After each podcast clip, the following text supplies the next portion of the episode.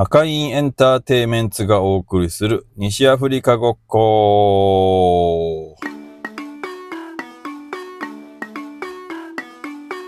この配信は私、ユージマンが関わる西アフリカ系パフォーマーたちを紹介したり、西アフリカの音楽について深掘りしていく番組です。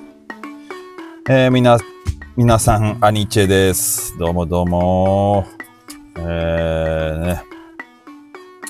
なかなか寒い日が続いておりますけど、皆さんお元気でお過ごしでしょうか？えー、っと、そうそう。まあ、毎年、もう、この時期になるとね、えー、やっておりますのが、かやがり。ね、かやがり。皆さんご存知ですかね？えー、かや、かやぶき屋根のかやですよ。えー、ね、日本昔話の世界ですけど、まあ、まだね、まあ京都とか、まあ、ああいう文化財をはじめ、まだ日本にはね、えー、至るところに、やっぱ、かやぶき屋根があって、やっぱり、あれは、あの、変えていかないといけないものなんですよね。それで、えー、もう僕は7年ぐらいやってるのかな、毎年。えー、今、南小国の、えー、山で、えー、蚊帳を飼ってますけど、蚊帳って、まあ言うたらススキの一種ですね。まあススキなんですけど、まあ背丈どのぐらいあるかな ?2 メートルぐらいはあるっすよね。それを、まあ長い釜で買って、えー、胴回り60センチぐらいに束ねて縛って、で、1本作ると。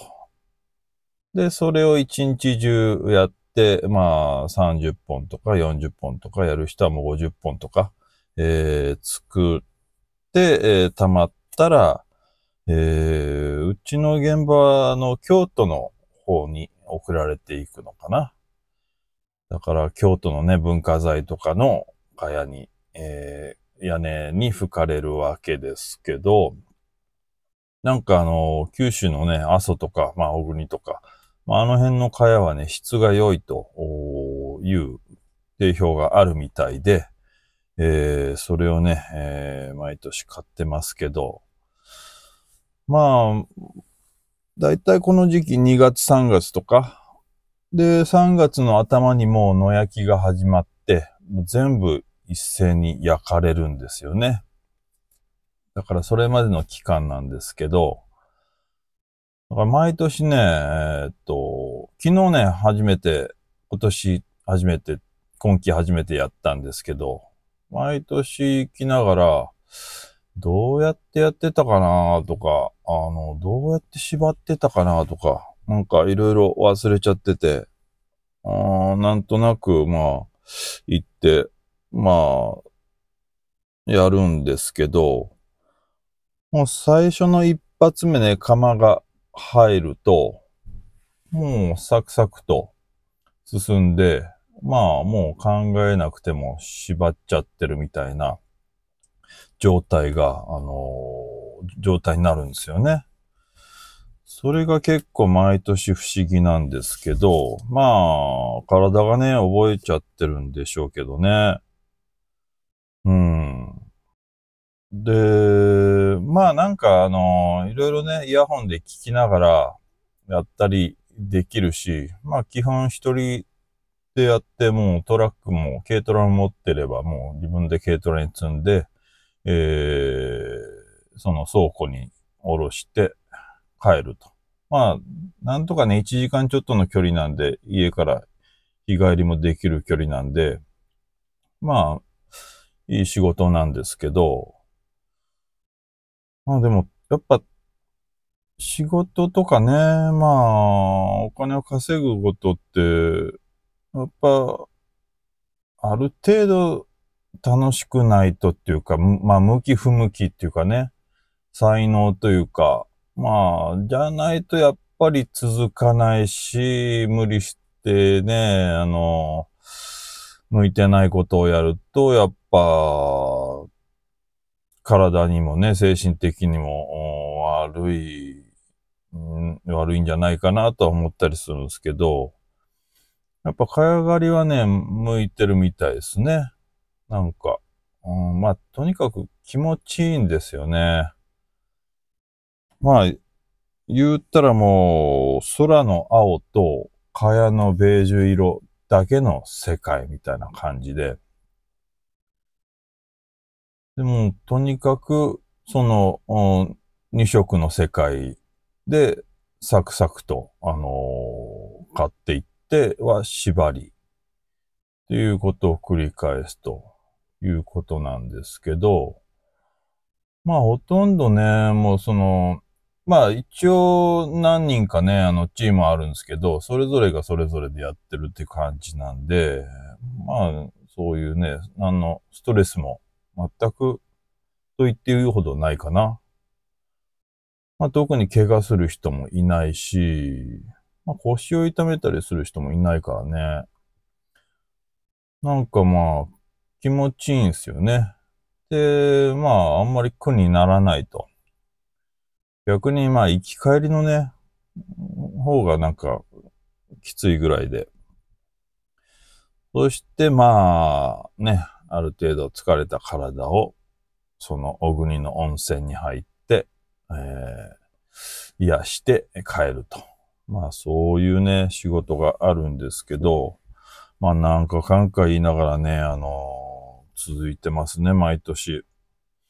うん、ありがたいことに。まあそんなことが始まりましたね、今年もね。うん。そうそう、それであのー、ね、えー、ニューアルバム、ユージマン・バラフォニア、えー、インターネットのね、あのー、ベースショップっていうサイトで発売になりました。ね。けど、25枚っていうね、あの、少なさというか、それでまず、とりあえずできた分からっていう感じで発売したんですけど、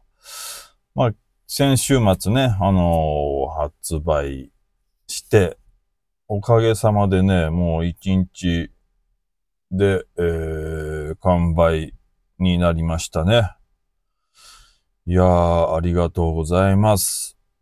まあなんか少ないっっていうのもあるのかね、あの、ちょっと、あの、せかしちゃったとこはあるんですけど、まあ、ちょっとね、あのあれなんですけど、と、別にその、じらしてるわけじゃないんですよね、これは。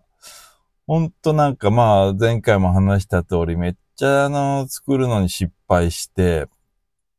ね、あの、結局残ったものがこんな感じと。25枚しかね、まあ、100枚ぐらいね、一気に最初出したかったんですけど、まあそうもいかず。なんで、とりあえずの25枚をっていうことやったんですけど、まあちょっと、またね、今週、えー、造反して、えー、また来週の頭には、えー、また、えー、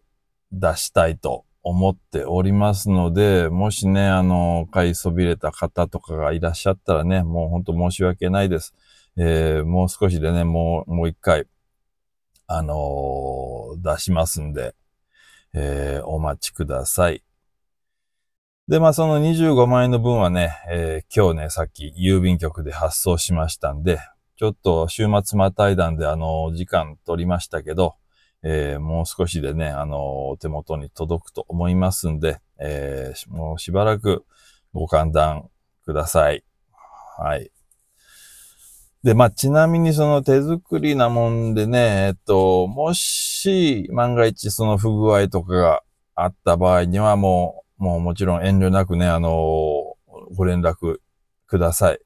そしたら、あのまた、ね、あの対応しますんで。うん。で、まあ、ちなみにね、今回 QR コードというのをつけてて、えー、そのね、CD を、の機器を持たれてない方にも、あの、ダウンロードできるような、あの、形をとってまし、とってます。でもこれも自分でやったわけじゃなくて、まあ、詳しい方にね、あの、やってもらったんで、あの、意外とそのね、そこら辺のね、知識というか、リテラシーが低いもんですから、あれなんですけど、まあなんか話によると、話によるとっていうかもう、えー、まず携帯で写真撮るですよね。撮るというか QR コードを読み込むと。そしたらドロップボックスっていうあの、サイトにあの、データが入ってるんで、それを一回携帯の方にダウンロードした後に、あのー、その携帯からパソコンに、あの、移すと。まあ、エアドロップとか、あの辺とかなんか何かしら使って、あの、移すと。そしてなんか、えー、iTune だの、なんか音楽アプリがありますよね。そこに入れ込むと、まあ、携帯と同期して、えー、携帯とかでも聴けるようになるんじゃないかな、な、まあ、なるというのは、まあ、確認してはおります。のでね、えっ、と、まあ、その辺もね、ちょっとやり方、逆に、いろいろね、あのー、これでいいのか、もしかしたらももっと他の方法があるのかわからないですけど、まあ、その辺の不具合とかいろいろ、あの、情報を交換してね、あの、リテラシー高めていきましょう。とか言ってね、もう自分が出したのに、そんな皆さんだよりですいません。はい。で、えっと、前回の配信にちょっとお便りが、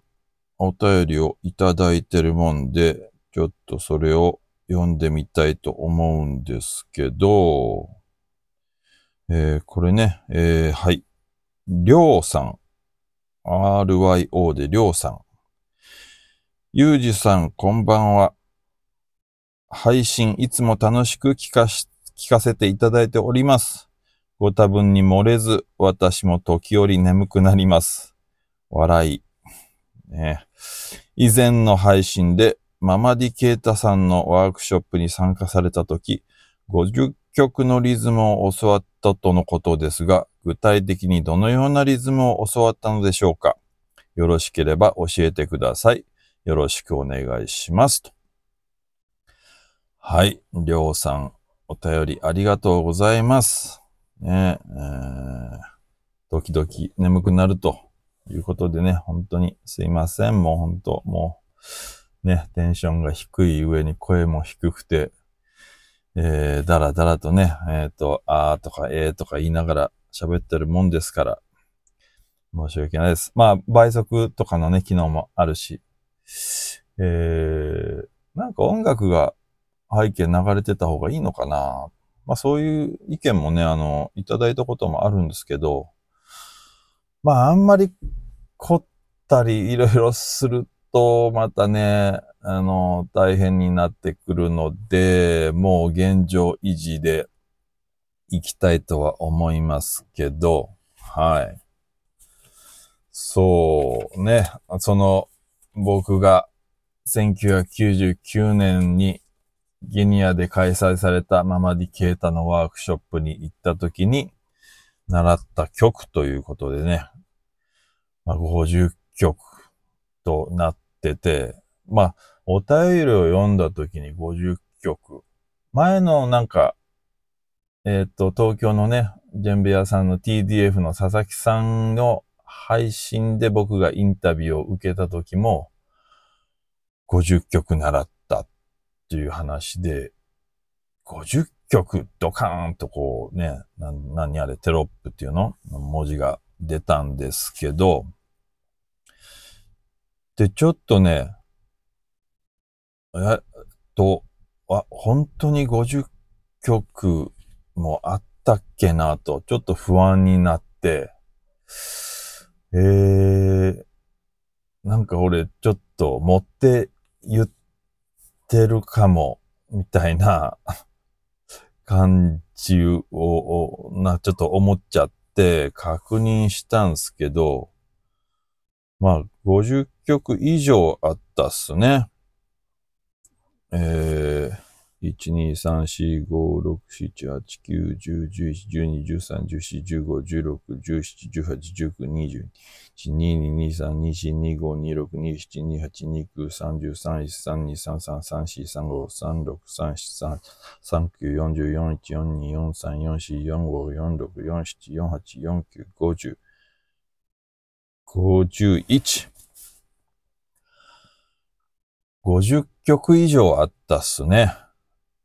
えー、数えたら51曲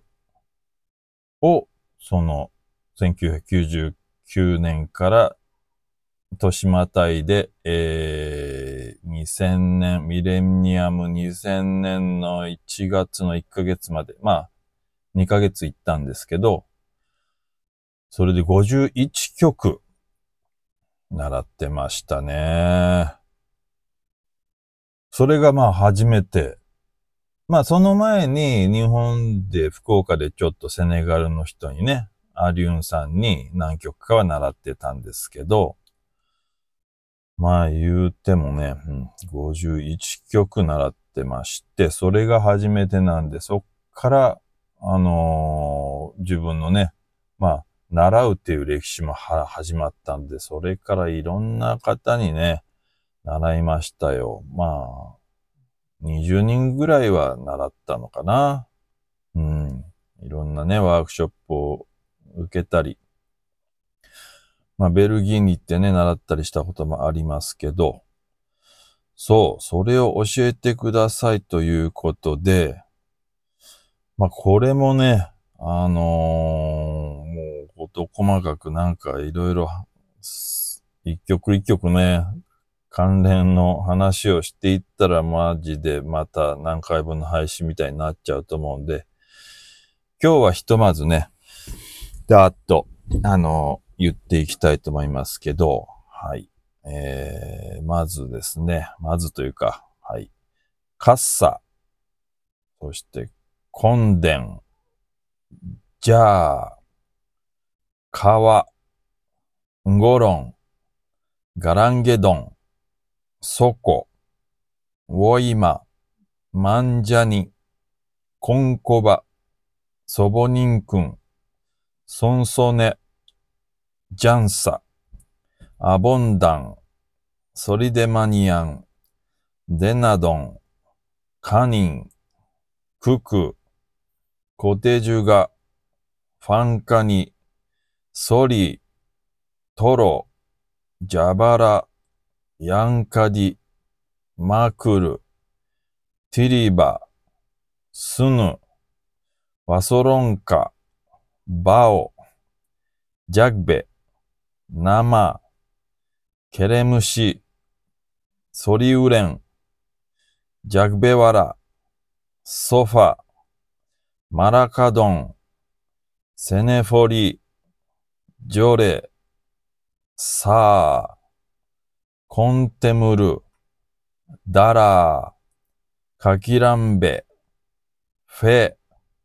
セワ、ランバン、カダン、デムソニケレン、モリバヤサ、コノ、ザウリ、そしてママヤ。ということですよね。もうね、全く知らない人が聞いたら何のことを言ってるんだっていうね、この、えー、配列、この並び、この発音ですけど、まあ2ヶ月で習ったんで、まあ1ヶ月だいたい割ると25曲ずつぐらいね、習ってるんですよね。うーん。で、まあ、もちろんっていうか、あんまりほとんど演奏したことのない曲っていうのも、3分の1ぐらいはあるのかな。まあ、あのー、まあこれをね、だーっと習ったんですよね。もう訳もわからず。まだやり始めて1年ぐらいだったんで、とにかく、まあ、そのドゥンドゥンのそれぞれのね、パターン、ジェンベ、ブレイク、歌などをそれぞれの曲、だからもう毎日一曲ずつぐらいで、次の日復習みたいな感じで、えー、結構ね、詰め込んだんですけど、そうそう。まあ、でも、まあ、それが始まりで、まあ、さっきも言ったように、えー、このね、まあ、に、それから四半世紀、いろんなアフリカ人の人に、えっ、ー、と、ジェンベのリズムを習ったんですけど、やっぱり、まあ、同じ曲を習うことも多いし、まあ、知らない曲を習うこともあるんですけど、まあ、やっぱり、みんな知ってる曲、みたいなの、やっぱりその、ポピュラーな曲っていうのが、だいたいなんか分かってくるんですよね。うん。まあ、カッサとかね、ソコとか、なんだろう、マンジャニとかね、ソリとか、ソンソネとか、ククとか、あの、ヤンカディマクル、ティリバー、ねえ、えー、あと、ジョレとか、まあ、その、あと、ドゥンドゥンバ系のね、リズムとか、えー、その辺は、あの、みんなよく教えるし、ダンスでも踊るしっていうのだから、まあ自動的にっていうかね、やっぱ一番なんか情報がたくさん集まる曲っていうのが演奏しやすいということで、だから逆にそのあんまり演奏しない曲、まあコンテムルとかね、えー、なんだろう、えー、サーとか、ね、ケレムシとか、まあ、ソリデマニアンとか。で、もうママディからしか、あの、聞いたことがないなっていうリズムも結構あるもんで、えー、ね、ほんと情報が、あの、少ないのは、やっぱ演奏しづらいんですけどね。まあでも、それでもやっぱ、やった頃はね、そんなことわからないし、まあ、やっていくうちにどんどん情報が集まってきて、で、ずっとやらなかった曲とかも他の人に習ったり、いろいろしていくと、あ、こういうかっこよさがこの曲にはあるんだねっていうのが分かってくると、やっぱそれを演奏したりという、あのー、感じで、えー、生きていきましたね。うん。はい。こんなたくさんあります。でも、あのー、教えてって言われてもね、あのー、教えれない曲も結構ありますんでね。あのー、なんかもし教えてほしい曲があったら、前もって言ってください。そんないきなり対応できませんから。ね。対応できる曲も数曲ありますけど。ねはい。そんな感じです。まあ、その後ね、いろいろまた習ったん、ね、周りの人にも習ったし、えー、ね、いろんな人に習ったん、コートジボワールの人とか。だから、結構ね、100曲とは言わないけど、それぐらいなんか習ったことがある曲はありますね。うーん。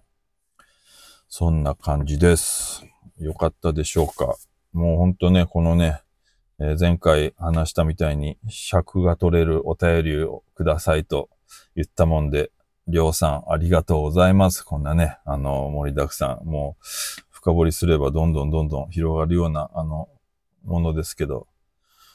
まあなんかリズム解説みたいなのもね、あのー、いずれやってみたいなとは思うんすけどね、その曲、曲ごとの魅力とはっていうとこで、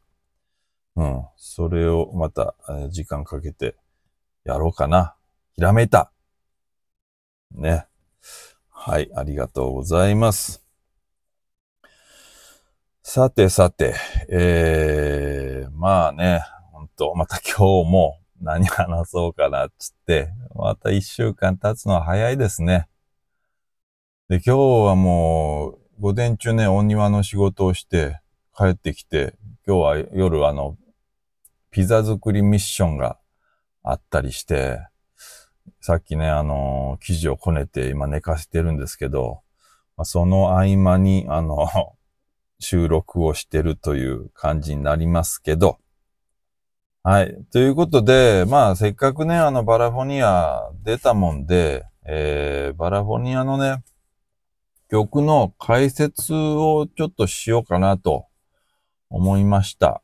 まあ、なんかね、まあ、まあ、パッと聞いてみて、まあ、いいか悪いかっていう、もうそこで判断してもらったらいいんでしょうけど、まあ、一応背景っていうかね、うん、ちょっと言いたいこともあったりもするんで、それをちょっとね、あの、解説していきたいなと思います。まあ、今回ね、あの、バラフォニア作ったんですけど、まあ、これは、なんていうかな、言ったらまあ、その僕がね、ゲニア初めて行った時に、出会ったそのメロディー楽器。あの、インスタとかフェイスブックでもちょっと書きましたけど、うんまあ最初ね、そういう川物楽器、ジェンベとかドゥンドゥンとか太鼓って呼ばれるものを習得しに行ったものの、現地に行けば、もうメロディー楽器もたくさんあるんですね。コラとか、ンゴニとか、まあバラホンとか、まあゴンゴマもそうなのかな。まあボロンとか。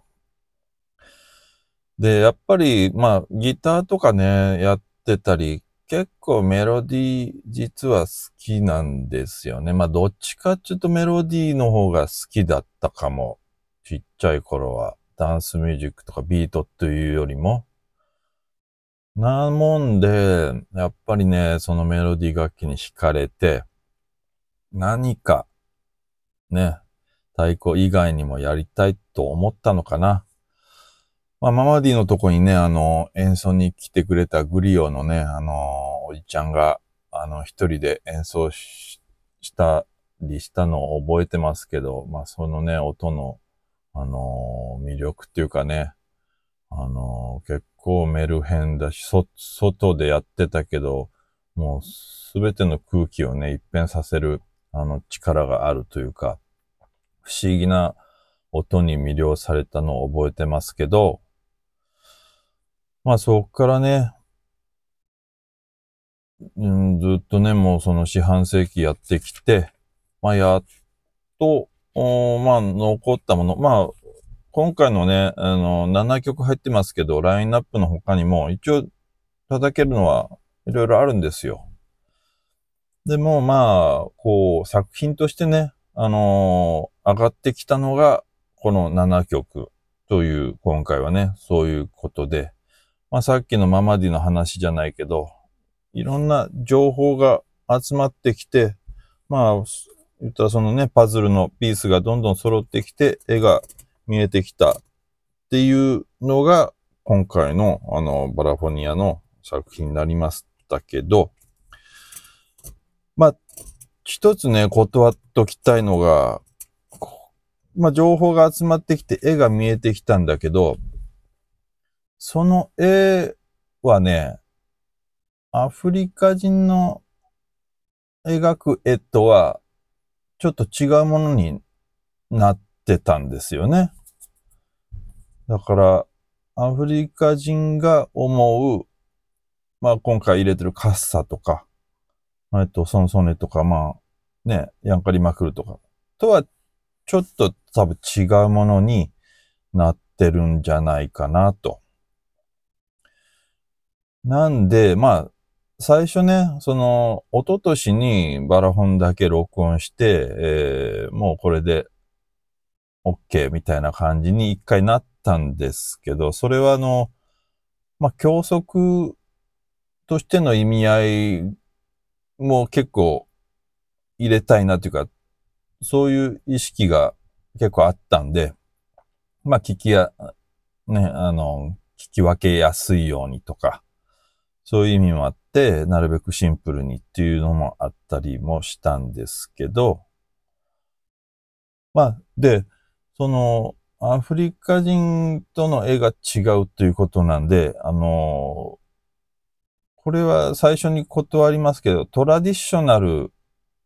ミュージック、あっちの伝統音楽の作品ではないということをちょっと言っておきたいんですよね。だから、バラホンの教則とか言いながら参考にならないかもしれないっていう、その僕自身の解釈が強めに入っ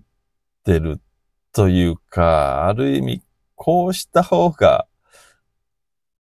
俺は好きだなっていうか、かっこいいんじゃないみたいな意識が結構入ってるもんで、まあ、それをね、あの、そのままコピー、まあ、されて、それをトラディショナル、伝統だと思ってコピーされると、あの、ちょっと、えっと、アフリカン、ピュアアフリカンな感じとは違うよっていうとこは言っときたいなとは思うんすけど、またそれもちょっと断りがあって、まあ、バラホンは、バラホンっていうかね、メロディ楽器は特にだろうけど、まあ、まあ太鼓もそうだけど、教わる先生によって全然アプローチが違ったりするんですよね。で、前も言ったように時代によっても違うし、で、バラフォンっていうのはもともとグリオっていうね、家系、あの音楽で仕事音楽を仕事にする家系。つまり音楽を、まあ、偉い人とか王様とか、そのパトロンのとこで演奏して、えー、お金もらって生活するっていう、まあ、世襲制の家系があるんですけど、その人たちの楽器なんで、あんまりそうやってジェンベとかドゥンドゥンとかと一緒にやる曲ではもともとなかったと思うんですよね。あ、まああったかもしれんけど、めっちゃ少ないと。それをなんか一緒にやるようになっての、アプローチなんで、あちらの人も、例えばカッサとか、えー、のバラホンとか言っても、もともとカッサはね、農作業をするときのとか、まあ収穫の時の曲なんで、バラホンは演奏されてなかったんですよね。だからまあ、歌はあって、まあ、歌に合わせて、まあ、グリオの人が、あの、それに伴奏をつけたじゃないかなと思うんですけど、まあ、そういう曲はいっぱいあると思うんですよ。まあ、それがゆえに、あの、あんまり、なんていうかな、えー、その、これだっていうね、あの、この曲はこれだっていうのはないと思うんですけどね。で、まあ、バニーっていう曲も入ってて、これはね、グリオの人の曲なんで、逆にあの、太鼓をどうやって叩いていいかよくわかんないような曲なんですけど、まあ、これもね、ちょっと、まあ、また後で説明しますけど、あの、自分の解釈がかなり入っております。はい。というわけで、えー、7曲ね、ありますけど、まあ、1曲目、カッサ。ね。これは、さっきも言ったように農業の曲ですよね。あの、作業の時とか、収穫の時の曲ですけど、これを習ったのはね、カッサー習ったのは実は、うん、その7年前に、えー、ソロケータさんのワークショップに行った時に、ちょっとバラホンも習いたいということで、えー、個人的にレッスンを受けたイスメル、イスマエル先生から習った曲ですね。で、あまあ、あれと思う方ももしかしたらいらっしゃるかもしれないけど、その、もう20年前に出したホリーカンのファーストアルバム、アニャ4の中にもカッサ入ってますね。グイラレマーコロソロ、グイラレマーネマダバーのフェンフェンドンエアエーっていうね。うん。まあ、その曲は、まあ、前もちょっと話したけど、まあ、ね、あの、アブドゥ先生も僕の傘のバラ本をコピーしたという逸話も話しましたけど、あの頃は僕は勝手にっていうかね、もう自分なりにあの伴奏を作って、えー、演奏してましたね。なんで、えー、やっと、まあ7年前に初めてカッサのバラ本を習ったというわけです。まあや、もうその時もね、あ、やっとカッサのバラ本習えるわと思って、まあリクエストしたのかな。で、教えてもらったのを覚えてますけど、で、まあさっき言ったみたいにカッサっていうのはバラ本がもともとなかったと。まあそういう曲が多い、いくつもあるということですけど、で、まあ、7曲最後に入ってるマクルっていう曲の、あのー、もうバラ本入れ、もちろんバラ本演奏してるんだけど、まあ、カッサとマクルって似てるんすよね。似てるというか、これはもう一緒じゃないかなって思ったりもするんすけど、そう。まあ、そんな感じなんすよね。だからマクルもね、まあ、もともとバラホンなかったんだろうし、まあ、そんな感じなんですけどね。で、えー、カッサは、えー、っと、そうそう、えー、これはね、歌入れてません。この今回の CD には。インストっていう感じですね。で、えー、まあ少しずつ、えー、バラホン始めてるし、まあキーも C でやってる、やってるのかな。だからまあ、コピーしやすいと思うんですよね。あの、うん。ぜひ皆さん、あの、コピーしてみてください。まあ、これにあのね、いろんな歌、あの、乗っけてもいいし、えー、全然いいと思うんですけど。で、そうそう、それと、今回のバラフォニアね、あの、ボロンっていうね、あの、ベース楽器も入れてますけど、僕も、ボロンも、その、習ったことないんですよ、実は。でもまあ、弦がね、3つとか4つとかのベース楽器で、まあ、僕の解釈で、あのー、まあ、ドゥンドゥンセット、ドゥンドゥン3つ、ドゥンドゥン3番ケンケニーのパターンを合わせて、えー、合わせてるような演奏。まあそういう感じで今回アプローチしてみました。まあそういう立ち位置かなとは思ってるんですよね、ボロンがね。まあもともとまたそれも発祥も違うんですけど、まあそういう使い方ももいいなと思ってよくそういうアプローチするんですけど、ボロンではね。うん。なんで、カッサのボロンも、まあ、ママディから習った、あの、カッサの、えー、パターンを、なんか、なんとなくなぞってる感じです。そし、まあ、2曲目が、フローティンっていう、あの、曲で、これは、英語ですよね。まあ、つまりというか、まあ、これはね、まあ、オリジナ、ニュージマンオリジナルの曲なんですよね。でももう、カッサから流してたら、フローティンまでまあ、もう繋がってるんですよ。だからまあ、ね、ずっと聴いてたらもうカッサとフローティン、同じような、あ同じ曲の流れで一つの作品っていう風に聴けると思うし、まあそういう意味合いで、あの、録音したんですけど、まあ、これはまあ、カッサの最後、右手のパターンだけを残して、で、左手のベースラインとかノリを変えると。ちょっとまあ、ね、言ったら少しモダンなあのアプローチを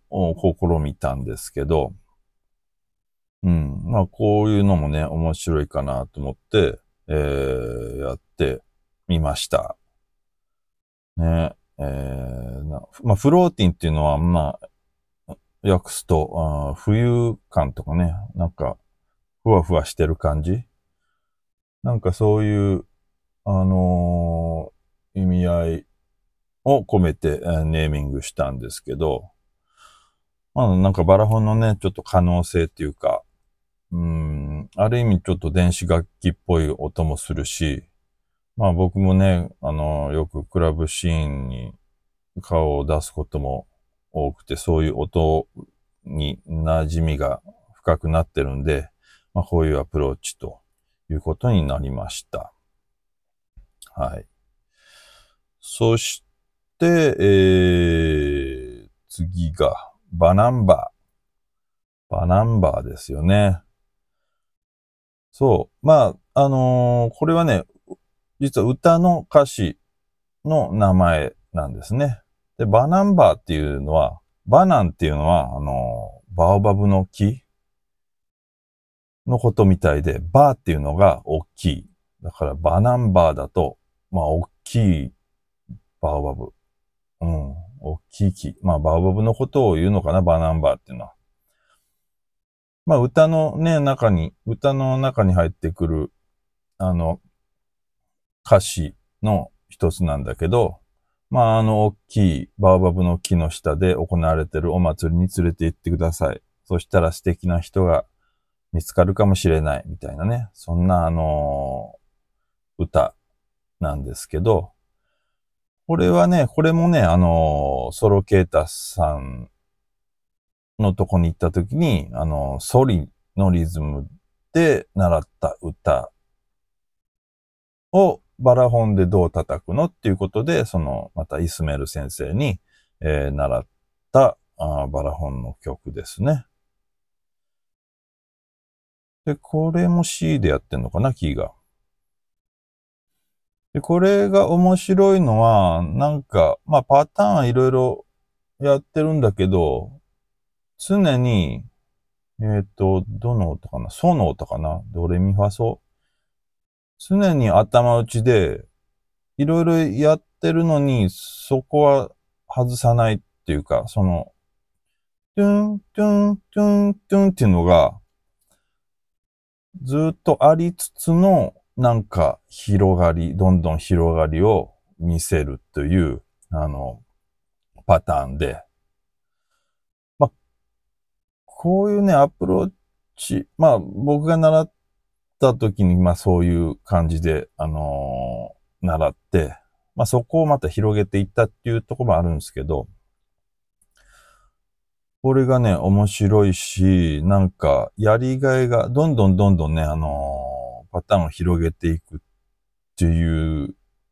のにね、なちょっとゲーム感っていうかね、そういうのを感じるし、面白いんですよね。そしてまた左手のベースの入り方がめっちゃかっこよくて、その辺もね、ちょっと聞いていただいたら、あ面白いかなと思うんですけど、うん、これはソリの時の、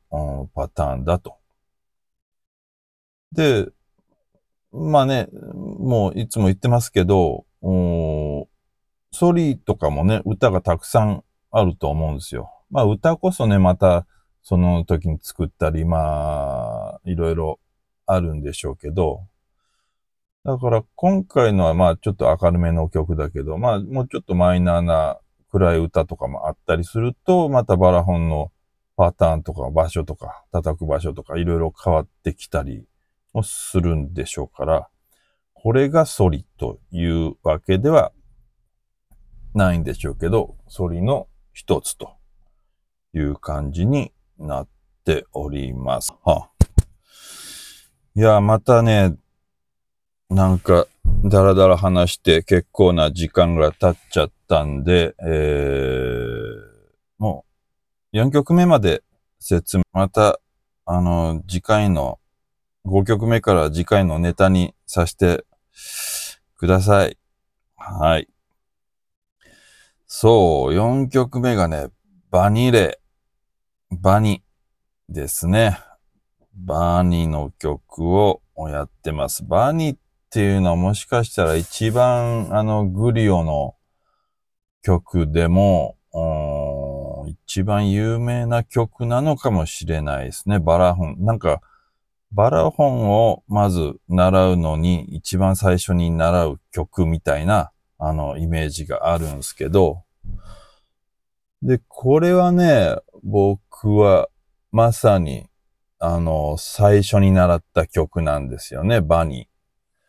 それが、あの前も説明したかもしれないですけど、ベルギーにね、ママリー先生がベルギーに住んでた時に、まあ3ヶ月ぐらいベルギーに行って、その時に、あのー、あの、バラ本もね、ちょっと習ってみたいということで、あの、バラ本の先生を探したら、えっ、ー、と、一人いらっしゃって、もう申し訳ないんですけど、名前も何も忘れちゃったっすね。うん。で、そこで、えっ、ー、と、習った曲が、バニーなんですよね。二日ぐらい習ったかな。うん。高尾とね、一緒に行って。で、習ったんだけど、まず、なんか、結構拍をね、裏で取っちゃったり、なんか、まあ今ね、録音し、その時録音したやつを聞くと、めっちゃ簡単なことをやってるんすけど、その当初、なんか、全然わかんなくて、うわ、ちょっと、ちょっと、ちょっと待ってください、みたいな。あのー、わかりません、みたいな感じだったのを覚えてますね。これ俺向いてないかもってなんか思ったような気がするんだけど、そう、それがバーニーですね。うん。バーニー、なんですけど、これがね、皆さんの参考になるかどうかはわかんないんですよね。あの、フォリカンの2枚目か。アニャベンにもバーに入ってますね。えー、まあバラホンじゃないけど僕はギターを弾いてんのかな。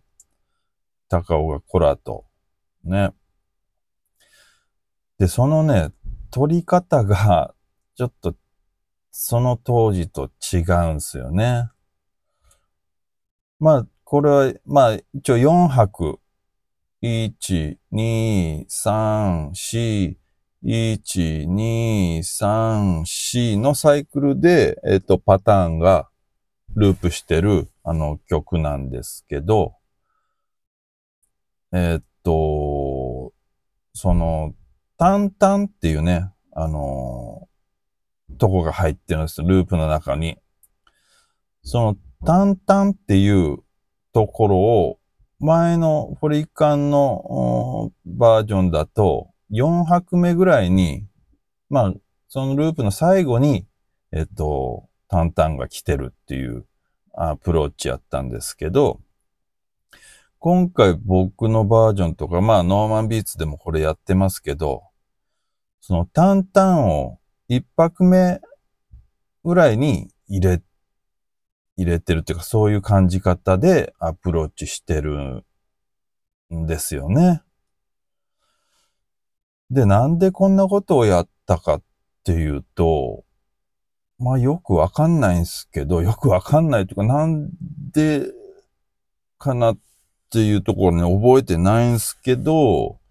なんか自分なりにね、いろんな音源とか、いろいろ調べたりしたんだけど、なんか、まあ、ほとんどそのタンタンは、前のホリカンのあのアプローチみたいに、まあ、4拍目に来てる、うん、感じなんですよね。だから多分それが正解なんでしょうね、とか思いつつ、なんかタンタンがね、一拍目に来てるように聞こえる曲も、いくつか発見したんですよ。そういう意識でやってるんじゃないかなっていう聞こえ方の曲もあ見つけたりして、なんか自分的にはね、そっちが新鮮だし、そっちがかっこいいように感じていて、なんでまあこういうアプローチをしたのと、あとは、まあこれコードがね、2コードみたいな感じでやってるんですよね。だから、最初の4拍は、どうやったっけ？トゥントゥン？えー、っと、うん。最初の4拍と次の4拍は違うコード感で、ちょっと左のベースの位置だけ、まあ変えてるんですけど、そういう2コードで、あの、回ってるんですよね。で、前、えっと、あ、なんか、洋介。洋介くんってね、あのー、ンゴとかバラホンとか上手な。彼どこやったっけなえっと、ちょっと場所忘れたけど、洋介くんと話したときに、バニって2コードなんですか ?1 コードなんですか？みたいな話を、あの、してたときに、えっと、俺は、まあ、1コードでやってるけど、つったら、まあ、こういう、その洋介くんはこの2コードみたいなのに習ったと。でもしかしたら、バニじゃないけど似たような曲で2コードのやつがあるのかもしれないんだけど、うーん、それはちょっとね、まだ情報少なすぎてわかりませんね。はい。でも、ただ、まあ、自分としてはこっちの方がかっこいいなっていう、あのー、意識で最近はやってますね。うん。まあちょっとまあ、モダンなアプローチがこっちの方ができるのかなっていうとこなんですかね。うん。で、結構、最初バニーを習った時はもっと跳ねてる、あのー、感じで捉えてたっていうか、まあ、もうちょっと跳ねてるのかもしれないですね、バニーは。うん。まあ、そんな感じなんで、これはちょっと、まあ、要注意ではあります。場にはね。あの、コピーするには。で、これはあの、バラフォンも D のキーのバラフォンでやってんのかな？なんで、まあ、ちょっとコピーしづらいかもしれないですけど、そう、これは、あのー、ほん、まあ、本当の場にじゃない可能性もありますと。だからまあ今回ね、あんま自信ないっていうのもあって、タイトルはそのリズムの名前にあんましてないんですよね。うん。まあもしかしたらバニーみたいな、あのー、書き方にしようかなとも思ったんですけど、まあ歌、歌にすれば、まあ支障ないかなっていうとこで、えー、っと、今回はタイトルをなるべくね、歌の名前みたいな感じにしました。まあ、ただ、こういうアプローチがね、かっこいいなと思えば、あの、ぜひね、コピーしてみてください。ね、結局、まあ、自分が、あのー、ね、かっこいいと思って、みんなが、あのー、コピーすれば、それがヒット曲になって伝統になっていくっていう、うん流れはアフリカのね、音楽を勉強したらすごく感じることなんで、まあまあこれがね、ヒットするっていうことはないんでしょうけど、まあ、こういうアプローチもね、あの、かっこいいし、逆にまあ、自分なりにね、もうちょっとこうしたいなとか、まあそういうのがあれば、そうすればいいしね。まあ、楽しめばいいんじゃないかなと思うんですけど、うん。そんな感じで、えー、バニーは、あのー、アプローチしております。はい。ちょっともう長々となったんで、え、っと、また次回ね、もうちょっと、さあの5、5、6、7曲も説明したいと思います。はい。では、まあ今日はこんな感じかな。ねえ、なんか気づいたらめっちゃ時間経ってるんよね。不思議なもんですね。まあ、そうそう。あんまりね、まあ内容がね、濃い時もあるし、まあこうやってダラダラの時もあるんで、えっとね、そうそう、インタビューの時とかめっちゃあのー聞いてる人の数、そういうのがまあわ、わかるんですけど、めっちゃ伸びてるんですよね。で、まあ、一人、一人語りの時はそんな、まあ半分ぐらいかな。なんかそんな感じなんですけど、まあちょっと僕のこのね、これはライフワークなんで、えっと、まあちょっと自分で無理ないとこでやっていきたいと思いますとかいう言い訳をしながら今日は終わりたいと思います。えー西アフリカごっこお聞きいただきありがとうございました。もしまた聞くかなと思った方はフォローよろしくお願いします。またお便り、感想、質問等ございましたら投稿フォーム What did you think about this episode? という欄がありますん。あありますん。匿名で構いませんので、えー送っていただけるととっても励みになります。えー投げメールをですね。はい。それではまた来週、会いにけー。